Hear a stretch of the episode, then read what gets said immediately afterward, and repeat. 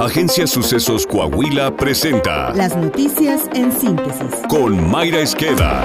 Esto es lo más relevante para empezar. Seguridad. La noche de este domingo se registró una serie de enfrentamientos, persecuciones y narcobloqueos en las calles de Nuevo Laredo, Tamaulipas. Se habló durante la jornada de enfrentamientos entre miembros del ejército y el cártel que predomina en esa zona. Uno de los primeros enfrentamientos fue cerca del puente internacional número 2 Juárez Lincoln. El reporte a través de las redes sociales asegura que las persecuciones se extendieron hacia el sur de la ciudad rumbo a Náhuac, Nuevo León. También alertaron sobre narcobloqueos en las salidas a Colombia, Piedras Negras, Coahuila y otros sectores al norte de esa ciudad.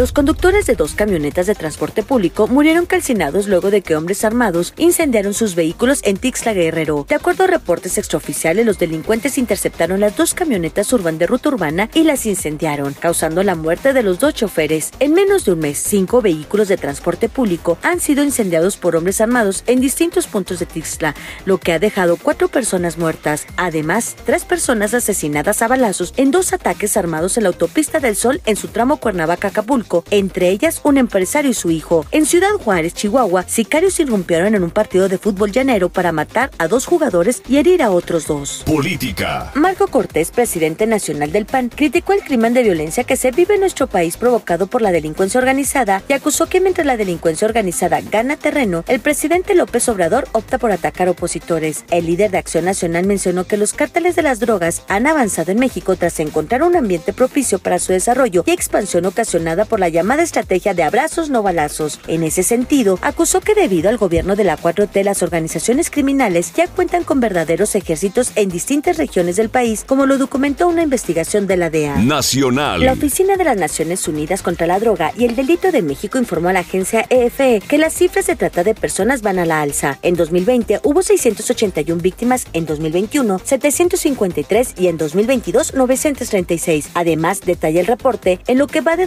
2023 suman 488, según datos del Secretariado Ejecutivo del Sistema Nacional de Seguridad Pública. Los tipos de trata de personas preponderantes en cifras en México son el trabajo sexual y el trabajo forzado. Le sigue la mendicidad forzada y el reclutamiento de niños para participar en actividades delictivas. Esta es la opinión de Jesús Alvarado. Vaya dato. En junio de 2023 se crearon en el país 419 mil empleos. De ellos, el 95% fueron bajo la informalidad. Lo escuchó usted bien, el 95% fueron bajo la informalidad.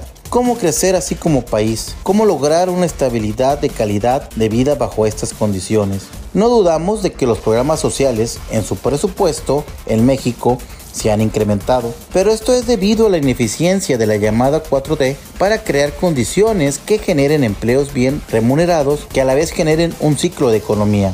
Estamos fracasando. El actual modelo, si se le puede llamar modelo o proyecto estratégico de crecimiento y desarrollo, ha fracasado. Inevitable señalar que requerimos uno nuevo.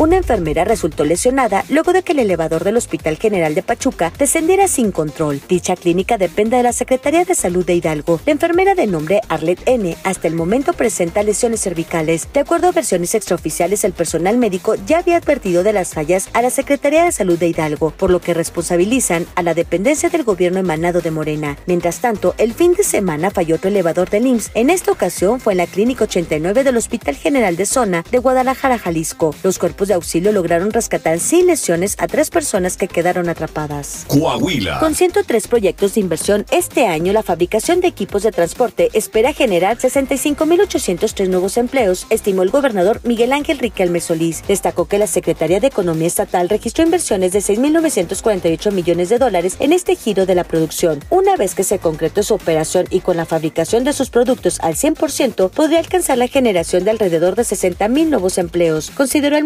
estatal. En ese sentido, Riquelme recordó que el año pasado Coahuila alcanzó el liderazgo en México con mayor valor en las exportaciones de los productos derivados de la industria automotriz, con una suma de 40.333 millones 907 mil dólares. Coahuila logró comercializar en el exterior el equivalente al 22% del valor total del país, apuntó. Asimismo, expresó que la segunda entidad con mayor valor en la exportación de equipos para el transporte fue Guanajuato, con 22 mil millones de dólares, es decir, más de 18.307 menos. Saltillo. La construcción de dos centros comunitarios en las colonias Virreyes Obrera y Valle de las Aves avanza y en cuestión de semanas, gracias al impulso del alcalde de Saltillo, José María Frostro Sillet, estarán a disposición de la gente para su esparcimiento y desarrollo social. Durante la administración municipal que encabeza Chema Frostro, se construyeron el año pasado los centros comunitarios de Lomas del Refugio y de Valle de las Torres, además de estos dos que están en proceso. En ambos casos se construye un salón de usos múltiples que estará equipado, además de una explanada para la realización de actividades al aire libre. Además contarán con internet de alta velocidad para apoyar a niños y jóvenes en sus estudios. El avance de nuestro podcast deportivo con Alondra Pérez. Logra Red Bull el 1-2 en el Gran Premio de Bélgica, pero rompieron de nuevo el trofeo de Verstappen. Pep Guardiola advierte equipos europeos sobre crecimiento de la Liga de Fútbol de Arabia Saudita y Justin Verlander logró su victoria número 250 en su carrera. Está usted bien informado. Somos Sucesos Coahuila.